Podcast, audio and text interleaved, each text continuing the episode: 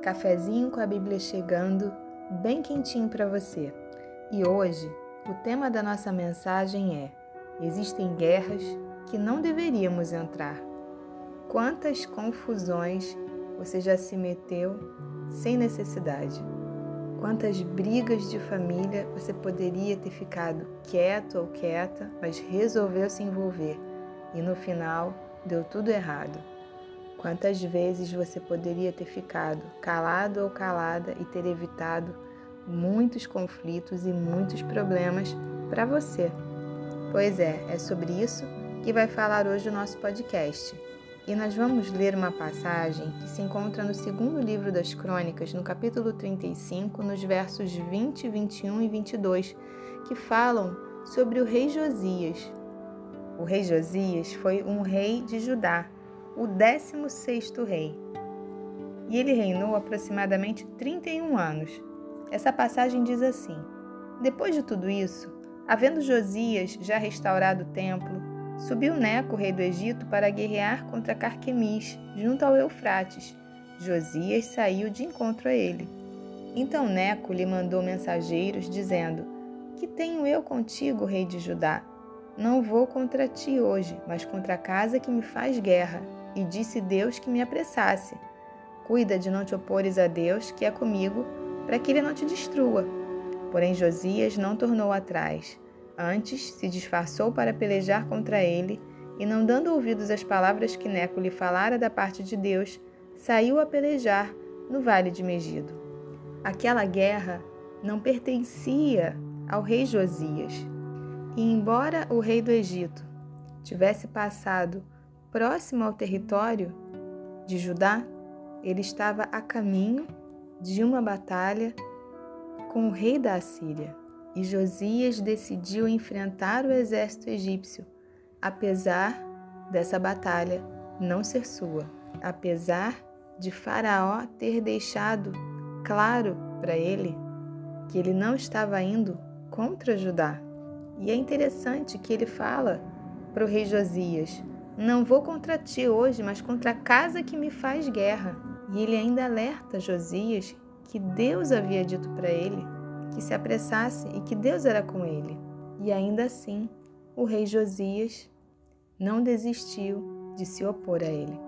A Bíblia diz no livro de Provérbios, no capítulo 26, no versículo 17, que quem se mete na discussão dos outros é como quem agarra pelas orelhas um cachorro que vai passando Ora, pegar um cão pelas orelhas é o mesmo que pedir para ser mordido por ele. E quantas vezes no nosso dia a dia, na nossa vida, nós nos envolvemos em problemas que não são nossos, nós tentamos interferir em situações ou ajudar pessoas a sair de situações em que Deus está tratando a pessoa. Você já reparou que às vezes, quando você começa a orar por alguém, parece que toda a guerra da pessoa vai para você? E aí eu te pergunto: será que era realmente para você estar intercedendo por aquela situação ou por aquela pessoa? Veja bem, eu não estou dizendo para você parar de orar ou interceder, mas é preciso que haja discernimento para saber quando é para orar e quando é para entender que aquilo, aquela situação que a pessoa está passando, é um tratamento de Deus na vida dela. Muitas vezes a pessoa está passando por uma crise financeira, mas não consegue controlar os gastos no cartão de crédito, por exemplo. E não vai adiantar você emprestar dinheiro para ela, porque não vai resolver o problema da compulsão por compras. Pode ser alguém que você conhece que esteja passando por uma situação no casamento e você resolve tomar partido de um dos cônjuges, lembre-se de uma coisa: toda história tem dois lados.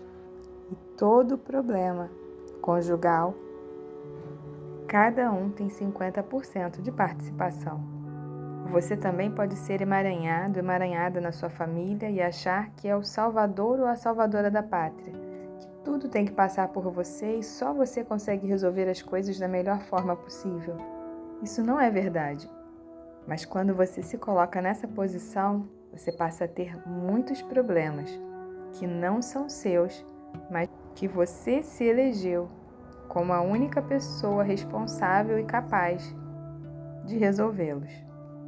Sabe, existem lições que são bem difíceis da gente aprender, e uma delas, para mim, foi a de que eu precisava entender que, ainda que eu visse ou que eu veja pessoas que eu amo com atitudes equivocadas, vivendo situações de sofrimento, eu não tenho direito de interferir.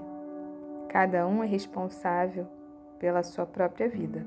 Cada um é responsável pelas suas escolhas, mesmo que elas não sejam as melhores, mesmo que as escolhas das pessoas que nós amamos as façam sofrer e acabem gerando algum nível de sofrimento para gente, mas ainda assim, nós precisamos respeitar.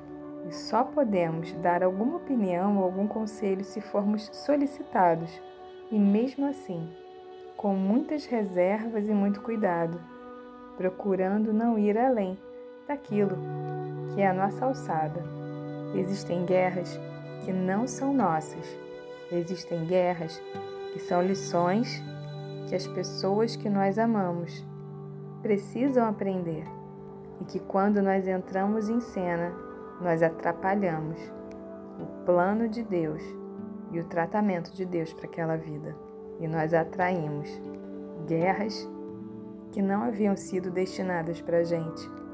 Um outro exemplo é quando colocamos um parente, um amigo ou uma amiga para morar temporariamente dentro das nossas casas e aquela pessoa e aquela nova situação traz instabilidade para o lar, para a família e muitas vezes tira a paz que reinava naquele lugar. A consequência da desobediência do rei Josias foi que ele foi ferido e morto na batalha. Mas não era isso que Deus tinha preparado para a vida dele. Será que é isso que você está vivendo? Que Deus preparou para a sua vida? Será que você não tem se envolvido com guerras demais que não são suas?